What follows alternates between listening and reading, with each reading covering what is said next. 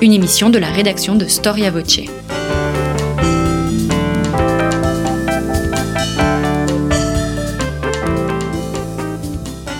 On retrouve Christophe Dickès. Chers auditeurs, bonjour, bienvenue pour cette nouvelle émission de Storia Voce et bienvenue surtout pour cette deuxième partie de notre série consacrée aux conséquences de la paix de 1919. À la mi-novembre, en effet, l'ICES et le centre Roland Mounier de la Sorbonne ont organisé à La Roche-sur-Yon un colloque de deux jours consacré aux conséquences politiques, économiques et sociales de la Grande Guerre. Placé sous la direction des professeurs Jean-Paul Bled et Jean-Pierre Descottes, ce colloque international rassemblait près d'une quarantaine d'historiens avec leur aimable autorisation, Storia Voce vous propose des interventions de six d'entre eux, divisées en trois parties. Nous avons vu la semaine passée la lecture de John Maynard Keynes du traité de Versailles et le rôle du président Wilson dans l'élaboration des traités. Nous allons voir cette semaine deux nouvelles interventions. Tout d'abord celle de Tancred Josserand, qui est professeur d'histoire attaché de recherche à l'Institut de stratégie comparée et qui va parler du traité de Sèvres. Ensuite, nous verrons avec Hélène Delozin, qui est docteur en histoire, ancienne élève de l'école normale supérieure et chargée de cours à l'ICES. Nous allons voir avec Hélène Delozin le traité de Saint-Germain et la succession de la double monarchie. Je vous souhaite une très bonne écoute.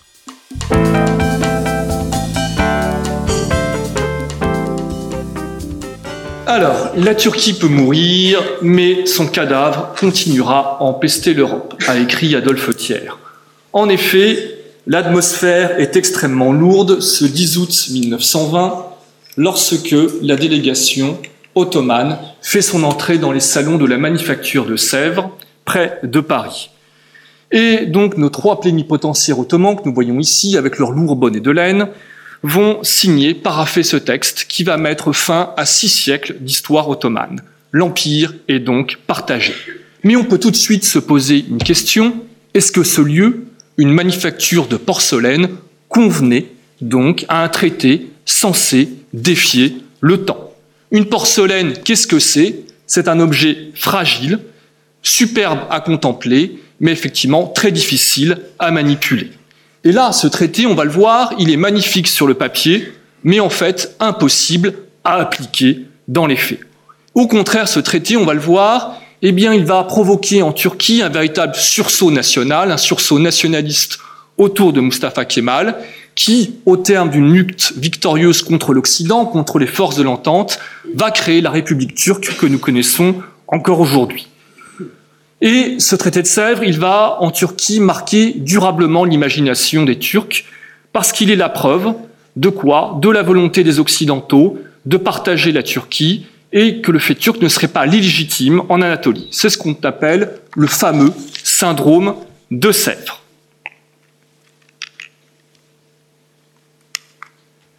Donc, il faut bien comprendre que dès la Première Guerre mondiale, l'entente avait fixé des buts de guerre très clairs, notamment le 10 janvier 1917, où elle avait stipulé qu'il fallait s'affranchir les populations soumises à la sanglante tyrannie des Turcs et le rejet hors de l'Europe de l'Empire ottoman, décidément étranger à la civilisation occidentale. On ne peut pas être plus clair. Dès 1915, la France, l'Angleterre et la Russie s'étaient partagées à Londres l'Anatolie. Mais, comme vous le savez, la révolution bolchevique intervient en 1917 et ce traité va être caduque. Et dès 1918, les anglo-saxons vont avoir les mains libres pour agir en Anatolie, pour faire avancer leurs pions. Pour cette raison, l'armistice de Moudros, qui en octobre 1918 reçoit la capitulation de l'Empire ottoman, cet armistice, c'est d'abord et avant tout un armistice anglais. Il n'y a pas d'autres plénipotentiaires. Donc le traité de Sèvres sera également une paix anglaise. Quels sont les objectifs des anglo-saxons? Quel est l'objectif de l'Angleterre? Tout d'abord, un objectif à caractère tactique. Il s'agit de sécuriser la route des Indes, d'accord, avec le fameux canal de Suez. Ensuite, il y a un objectif stratégique sur le plus long terme. Il faut s'installer partout où la Russie en proie en chaos, eh bien, elle affiche sa démission. En fait, s'installer où ça? Eh bien, sur les pourtours de cette grande île mondiale du continent eurasien, la fameuse île monde théorisée au XIXe siècle par le géopolitologue anglais Harold Mackinder. Vous connaissez tous sans doute eh bien, la célèbre phrase de Mackinder, qui tient l'Eurasie, tient le monde. Pour les anglo-saxons, il faut tenir donc les bordures de ce continent, de cette île d'Eurasie, pour contenir une puissance qui pouvait s'affirmer au milieu de cette île mondiale. Et là, il s'agit, avant il s'agissait de la Russie tsariste, maintenant il s'agit de la Russie bolchevique. Que visent les anglo-saxons en Anatolie? Tout simplement les détroits. Détroit des Dardanelles, détroit du Bosphore, donc le passage du nord au sud et d'est en ouest. Pour les Anglais, bien entendu, il faut trouver un glaive, toujours un glaive. Ce glaive en Anatolie, ça va être la Grèce. Et vous le savez qu'il existe des relations extrêmement étroites à cette époque-là entre Venizelos, qui est le premier ministre grec, et Lord George, qu'une intervention grecque aurait un avantage, celui de disperser les bandes nationalistes de Mustafa Kemal qui commencent à s'organiser. Et enfin, troisième point, troisième avantage pour les Anglais, une intervention grecque ferait obstacle, bien entendu, aux prétentions grecques, pardon, prétentions italiennes et françaises en Anatolie. Donc les Anglais vont laisser débarquer les Grecs en Anatolie en mai 1919 et un an plus tard, le traité est signé. Ce traité, donc, eh bien, il comporte très exactement 433 articles. Ce traité, qu'est-ce qu'il prévoit? Le partage de l'Anatolie, c'est ce qu'on voit sur la carte. Donc, les Grecs se seraient arrogés toute la trace, mais aussi toute la zone aux alentours d'Izmir, de Smyrne, nous autres Français, nous aurions eu eh bien, la Cilicie, au nord de la Syrie. Les Italiens, dans la prolongation bah, des possessions qu'ils ont déjà dans la région, c'est-à-dire des îles de Rhodes, des îles du Dodecanaise, eh bien, auraient eu la région d'Antalya. Les Arméniens, on aurait constitué une grande Arménie, donc qui serait allée de la mer Noire jusqu'au Caucase. Et enfin, les Kurdes auraient eu une petite région autonome au sud-est de la Turquie. Alors, qu'est-ce qui serait resté de la Turquie? On peut dire pas grand-chose, en tout et pour tout 300 000 kilomètres carrés perdus au fin fond des steppes de l'Anatolie centrale. Donc un pays qui n'aurait pas eu ou quasiment pas de débouchés maritimes et qui aurait été entouré de facto par des voisins assoiffés de vengeance. Alors, ce qu'il faut comprendre, c'est que ce traité, c'est un traité morné parce qu'il n'a jamais pu être appliqué, parce que son application était impossible. Quand on voit la carte, ça saute aux yeux, les Grecs, en fait, à partir de 1920, ne tiennent que le pourtour de la mer Égée, absolument pas l'arrière-pays. En Cilicie, l'armée française est dans une position extrêmement difficile. Les Italiens, eux, s'accrochent à quelques points d'appui sur les côtes, mais n'osent pas s'aventurer à l'intérieur des terres. Et surtout, les tribus kurdes, sur lesquelles on comptait tant, eh bien, ces fameuses tribus kurdes, elles ont tout simplement, elles, passé une alliance, un pacte avec Mustafa Kemal. Pourquoi?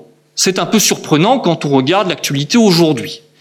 Eh bien, parce que les tribus kurdes, en 1915, elles ont participé au génocide arménien, à l'extermination des Arméniens, et que donc elles se seraient retrouvées à leur porte avec une grande, une très grande Arménie.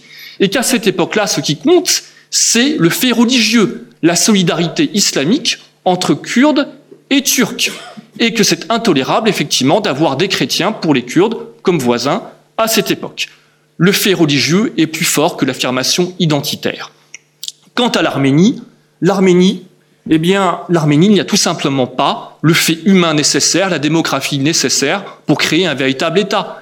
Quand on va à cette époque-là en Arménie, dans l'est de la Turquie, il y a juste des milliers de villages carbonisés et c'est un vaste charnier.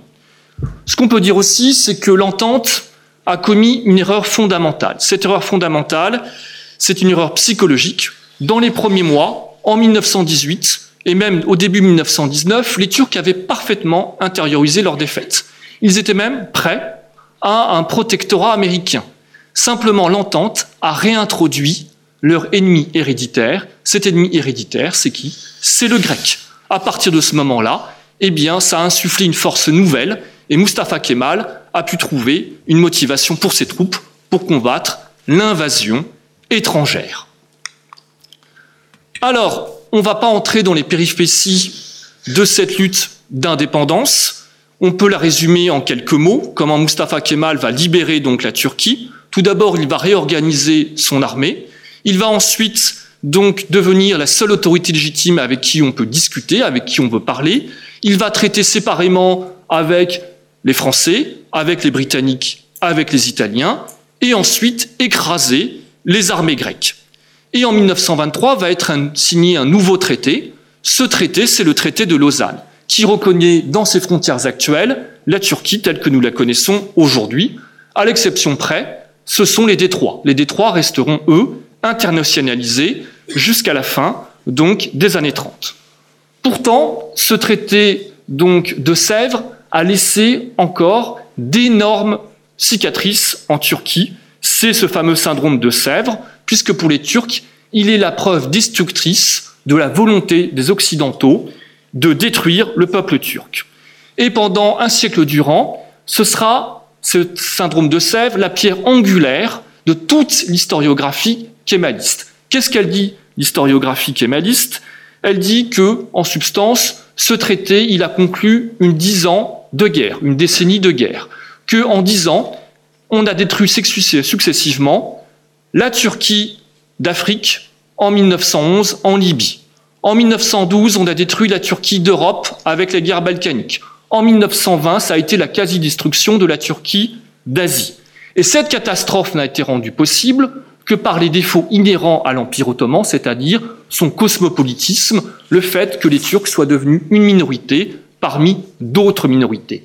Autre raison de cette catastrophe pour les élites kémalistes, c'est qu'il y a eu pour eux une vaste conjuration, une conjuration ourdie par des mains occultes, les Occidentaux, les minorités chrétiennes et des élites ottomanes décadentes. Et c'est donc la hantise des élites kémalistes voir un tel scénario se reproduire. Et donc, ce syndrome de Sèvres, ce traité de Sèvres, il nous donne des clés de compréhension du projet kémaliste.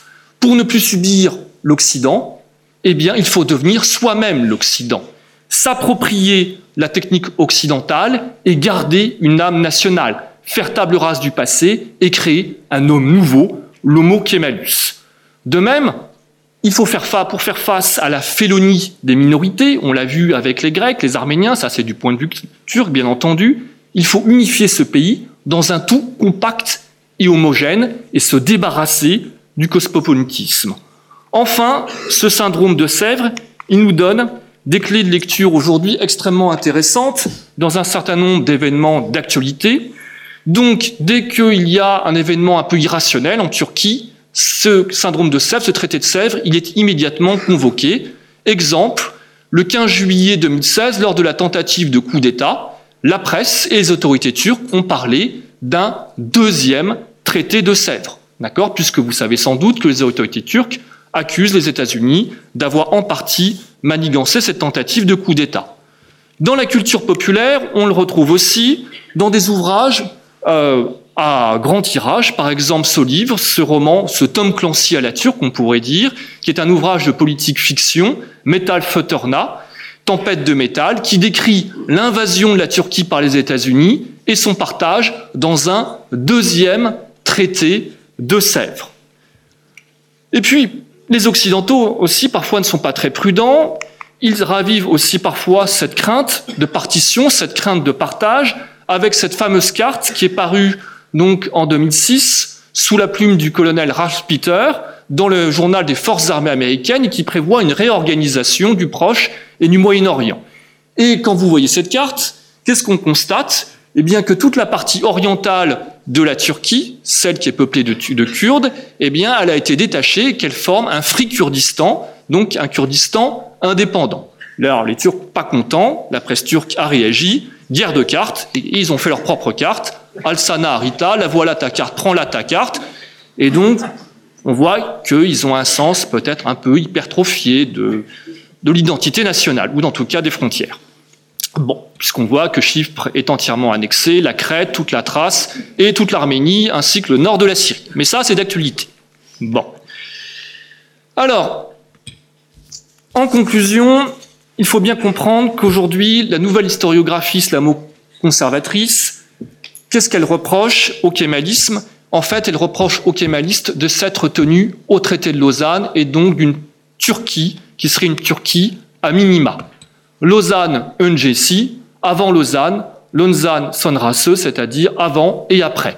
Et donc on constate qu'après Lausanne, la Turquie, effectivement, est beaucoup plus petite.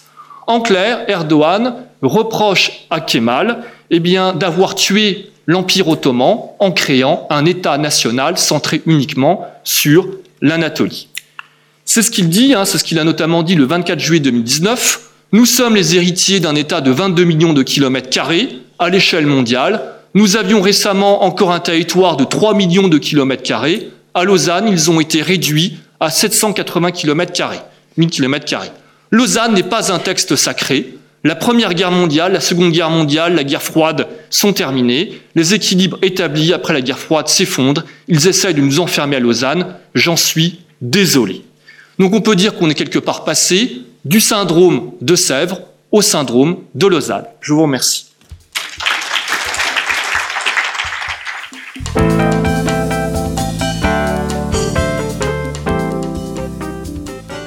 L'Autriche, c'est ce qui reste. On connaît la formule provocatrice que l'on prête à Georges Clémenceau pour saluer la naissance de la petite République d'Autriche qui vient prendre la succession de l'immense empire austro-hongrois. Il est certain que l'Autriche paye un très lourd tribut à la guerre en passant d'un État de plus de 50 millions d'habitants à une petite république d'environ 6,5 millions d'habitants. C'est le prix à payer pour avoir été le brillant second de l'Allemagne ou pour avoir opprimé les peuples slaves selon le message abondamment martelé par le propagandiste tchèque Édouard Benazi. Le baron Beyens, ambassadeur de Belgique en France, n'hésite pas à expliquer au printemps 1918 que l'ancienne civilisation autrichienne n'a pas empêché d'égaler en violence et en cruauté les milices du sultan. On appréciera le sens de la mesure. Il faut donc punir l'Autriche. Je vais me pencher sur euh, le traité de Saint-Germain-en-Laye qui a été signé le 10 septembre 1919 et qui donc fixe les destinées de la République d'Autriche. Il n'est pas dans mon intention de rentrer dans toutes les facettes du traité, je me concentrerai essentiellement sur trois axes, le territoire, le régime et la question de la responsabilité autrichienne. Le traité de Saint-Germain se donne deux objectifs distincts. Entériner la paix, bien sûr, et c'est le plus évident, mais aussi, je cite, en rétablissant la paix, régler la situation issue de la dissolution de la double monarchie et l'établissement des États successeurs et donner au gouvernement de ces États des fondements durables, conformes à la justice et à l'équité. Le traité considère donc que l'ancienne monarchie austro-hongroise a cessé d'exister. Il part de son territoire et il lui soustrait la Translétanie, dont le sort est réglé par le traité de Trianon. On en parlera demain. Une fois prise en compte la seule Cislétanie, on va en retrancher les territoires qui composent le nouvel État tchécoslovaque, qui est désormais un État libre, indépendant et allié. Un certain nombre de territoires qui sont peuplés d'Allemands et qui, dans un premier temps, ont tenu à se placer sous administration autrichienne, passent sous contrôle tchécoslovaque. La région des forêts de Bohême du Sud, la Bohême germanique, la Moravie germanique et bien sûr les Sudètes. On retranche également certains territoires désormais unis avec le territoire du Royaume de Serbie, qui est lui aussi reconnu comme un État libre, indépendant et allié, sous le nom d'État serbe, croate, slovène. À la Yougoslavie est en effet attribuée la Styrie méridionale. Elle revendique également une partie de la Carinthie au prix de luttes armées qui se tiennent à l'été et à l'automne 1920. À l'issue d'un référendum, la Carinthie finit par rester à l'Autriche avec une assez forte minorité slovène. La Pologne reconstituée récupère quant à elle la province de Galicie. En raison de la création de l'État tchécoslovaque, l'Autriche n'a donc plus de frontières avec la Pologne. Il faut enfin mentionner les territoires cédés à l'Italie. Le Tyrol est partagé et la partie méridionale revient à l'Italie, qui récupère également une petite partie de la Carinthie. Des litiges concernent également des territoires de Hongrie occidentale. Une partie revient à la Tchécoslovaquie avec Presbourg, Bratislava, et une partie qui devait aller à l'Autriche, par l'action des Hongrois, leur revient par référendum la région d'Odenburg ou Sopron.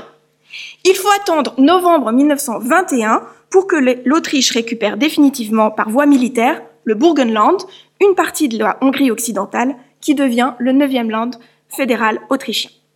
C'est donc seulement en 1921 que les frontières de la République autrichienne sont définitivement fixées. Le nouvel État comporte 84 000 km environ, pour environ 6,5 millions d'habitants, dont presque 2 millions pour la seule ville de Vienne. La question du règlement des relations entre les différentes nationalités est bien évidemment l'un des problèmes cruciaux que doit traiter le traité de Saint-Germain, puisque c'est la cohabitation problématique d'un peu plus de dix nationalités au sein d'un même État qui a été l'une des sources de sa fragilisation, puis de sa chute à la faveur de la guerre. Ces points sont abordés dans la partie 3, clause politique européenne. L'article 63 pose le cadre général du respect des minorités.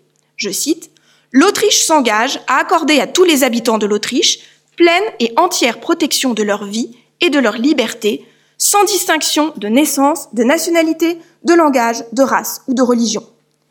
L'article 66 précise ces conditions en matière linguistique.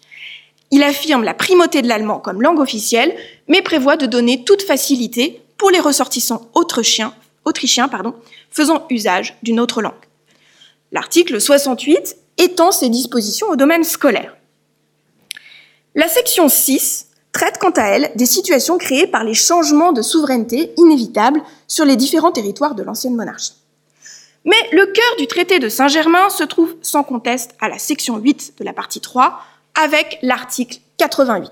Je cite L'indépendance de l'Autriche est inaliénable si ce n'est du consentement du Conseil de la Société des Nations. En conséquence, l'Autriche s'engage à s'abstenir, sauf le consentement du dit Conseil, de tout acte de nature à compromettre son indépendance directement ou indirectement et par quelque voie que ce soit, et notamment jusqu'à son admission comme membre de la Société des Nations par voie de participation aux affaires d'une autre puissance. Au moment de l'ouverture des négociations du traité, la déclaration présentée par l'interprète du président Karl Renner, le représentant de la délégation autrichienne, mentionnait die Deutsche Österreichische Republik. Sur l'injonction de Clémenceau, piqué au vif, l'interprète corrigea en Österreichische Republik. Il ne saurait être question d'Allemagne. Cet alinéa est inséparable de l'article 80 du traité de Versailles que nous mentionnions tout à l'heure. Je le rappelle, l'Allemagne reconnaît et respectera strictement l'indépendance de l'Autriche dans les frontières qui seront fixées par traité passé entre cet État et les principales puissances alliées et associées. Elle reconnaît que cette indépendance est inaliénable si ce n'est du consentement du Conseil de la Société des Nations. Parallèle, oui et non. Bien que proches dans leur formulation, les deux articles comportent néanmoins une petite différence. L'Allemagne se voit explicitement interdire l'Anschluss, c'est-à-dire la réunion avec l'Autriche. Du côté autrichien, l'Allemagne en tant que telle n'est pas mentionnée dans l'article. Les possibilités d'aliénation de l'indépendance autrichienne sont en effet multiples. Anschluss, d'une part, mais aussi, d'autre part, aliénation au cœur d'un ensemble danubiens, quel qu'il soit. Par ailleurs, dans l'un et l'autre article, le rattachement n'est pas interdit d'une manière définitive. L'idée d'un recours au consentement du Conseil de la Société des Nations induit de fait un maintien latent des débats sur les destinées respectives des États allemands et autrichiens. Monarchie ou république? Le traité de Saint-Germain mentionne explicitement la nature du nouvel État. Il s'agit d'une république. Toutefois, à aucun moment ne figure dans le traité une quelconque interdiction d'un retour à la monarchie ou une exclusion définitive de la dynastie des Habsbourg. Sur ce point, le traité lui-même ne s'engage pas pour l'avenir.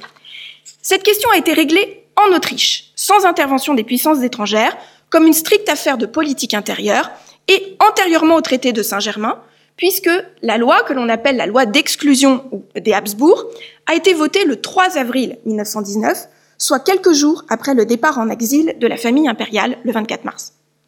La loi stipule que tous les droits souverains et autres privilèges de la maison de Habsbourg-Lorraine, de même que tous ses membres, sont abolis en Autriche allemande. Cette loi va être abrogée en 1935 et rétablie ensuite par les nationaux socialistes. C'est donc une affaire interne. Les héritiers de la double monarchie, les autres États, eux, pour le coup, ont tranché de manière beaucoup plus radicale la question du rôle politique des Habsbourg en Europe centrale. Dès le 18 octobre 1918, la déclaration d'indépendance de la nation tchécoslovaque déclarait la dynastie des Habsbourg indigne de gouverner notre nation, et lui dénie toute prétention à régner sur le pays tchécoslovaque. Benech a transmis également une note auprès de la conférence de la paix par laquelle il signifie que le gouvernement de la République tchécoslovaque considère la restauration de la dynastie des Habsbourg comme un danger extrême pour l'existence de l'État tchécoslovaque. Sur le plan international, les engagements sont nombreux. À la suite de cette note, le Conseil suprême allié va produire une déclaration du même ordre pour la Hongrie, Et en 1920, la conférence des ambassadeurs renouvelle ce veto en ne le restreignant plus à la Hongrie, mais par une déclaration générale. Je cite, Les principales puissances alliées estiment que la restauration d'une dynastie qui personnifiait aux yeux de ses sujets un système d'oppression et de domination des autres races avec l'alliance de l'Allemagne ne serait compatible ni avec les principes pour lesquels on s'est battu, ni avec les résultats que la guerre a permis d'obtenir pour la libération des peuples jusqu'alors asservis. La disparition du gouvernement monarchique apparaît clairement dans cette déclaration comme un but de guerre de type idéologique, mais exprimé a posteriori, avec un ton de fermeté qui ne laisse aucune illusion. L'Italie a renforcé cette tendance en adjoignant au traité de Rapallo qu'elle signe avec la Yougoslavie en 1920 une convention anti-habsbourgeoise. Après la première tentative de restauration de Charles en avril 1921 en Hongrie, la conférence des ambassadeurs rédige une nouvelle note. Les choses se durcissent définitivement après la deuxième tentative de restauration de Charles en Hongrie en octobre 1921. Le 22 octobre 1921, la Tchécoslovaquie déclare que la présence de l'ex-empereur sur le sol hongrois est pour elle un casus belli. Et la conférence des ambassadeurs demande alors à la Hongrie de proclamer la déchéance des Habsbourg. C'est chose faite dans une loi hongroise du 5 novembre 1921 qui est ajoutée au recueil des lois de la Société des Nations. Aucun engagement international strict de ce type n'est pris par l'Autriche, en dehors du traité de l'ANA qu'elle passe en décembre 1921 avec la Tchécoslovaquie, et qui déclare de manière assez vague s'opposer au retour de l'ancien régime. Il n'existe stricto sensu aucun obstacle juridique définitif à la restauration pour l'Autriche. Le problème n'est pas juridique, il est avant tout politique. En effet, la liberté de choix du régime n'est pas totale pour le jeune État. Les puissances alliées, du fait du traité de Saint-Germain, exerce un droit de regard sur les destinées de la République autrichienne. Les traités d'amitié se multiplient euh, dans les années 20 entre les puissances alliées, la France notamment, et les États successeurs, et maintiennent une pression morale très forte sur la question de la restauration.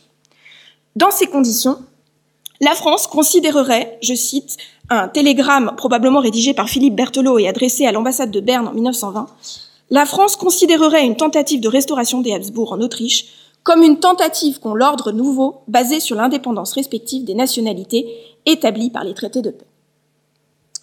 La question de la responsabilité maintenant. En tant qu'État vaincu, la double monarchie paye à deux niveaux. Pour avoir été à l'origine de la guerre, avec la responsabilité écrasante bien sûr de la déclaration de guerre à la Serbie, et pour avoir, depuis des décennies, car cette accusation dépasse largement le cadre de la guerre, opprimer les nationalités qui la composent. Pour l'Europe centrale, les conséquences de la défaite des empires centraux ont donc des répercussions à deux niveaux, sur le plan territorial et sur le plan politique. La disparition de la monarchie pose deux problèmes, celui de la réorganisation des, territoires et celui du régime politique de l'Autriche et des États dits successeurs. Les deux problématiques ne sont jamais complètement dissociées. La question du régime passe souvent au second plan, mais elle n'est jamais écartée et elle colore toutes les réflexions sur le plan de l'organisation territoriale. Le premier questionnement qui découle de l'imbrication de ces deux problèmes est celui de la continuité entre la Cislétanie de François-Joseph et de Charles et la Première République autrichienne. Le préambule du traité de Saint-Germain constate un changement de régime. En revanche, dans main disposition, le traité marque l'absence d'identité et de continuité entre la monarchie austro-hongroise et l'Autriche nouvelle. Il semblerait donc se dessiner en creux l'idée selon laquelle la nouvelle Autriche n'aurait pas de traits communs avec son prédécesseur impérial. Le droit rejoint ainsi l'intuition du Béotien. On sent bien, à Vienne, qu'il ne s'est pas produit simplement un changement de régime, comme la France en 1870. Une réalité radicalement différente a vu le jour en Europe centrale à l'issue du conflit. Au bout du compte, il n'y aurait pas plus d'identité entre l'Autriche ancienne et l'Autriche nouvelle qu'entre l'État tchécoslovaque et l'Autriche ancienne. Et pourtant, les choses ne sont pas si simples.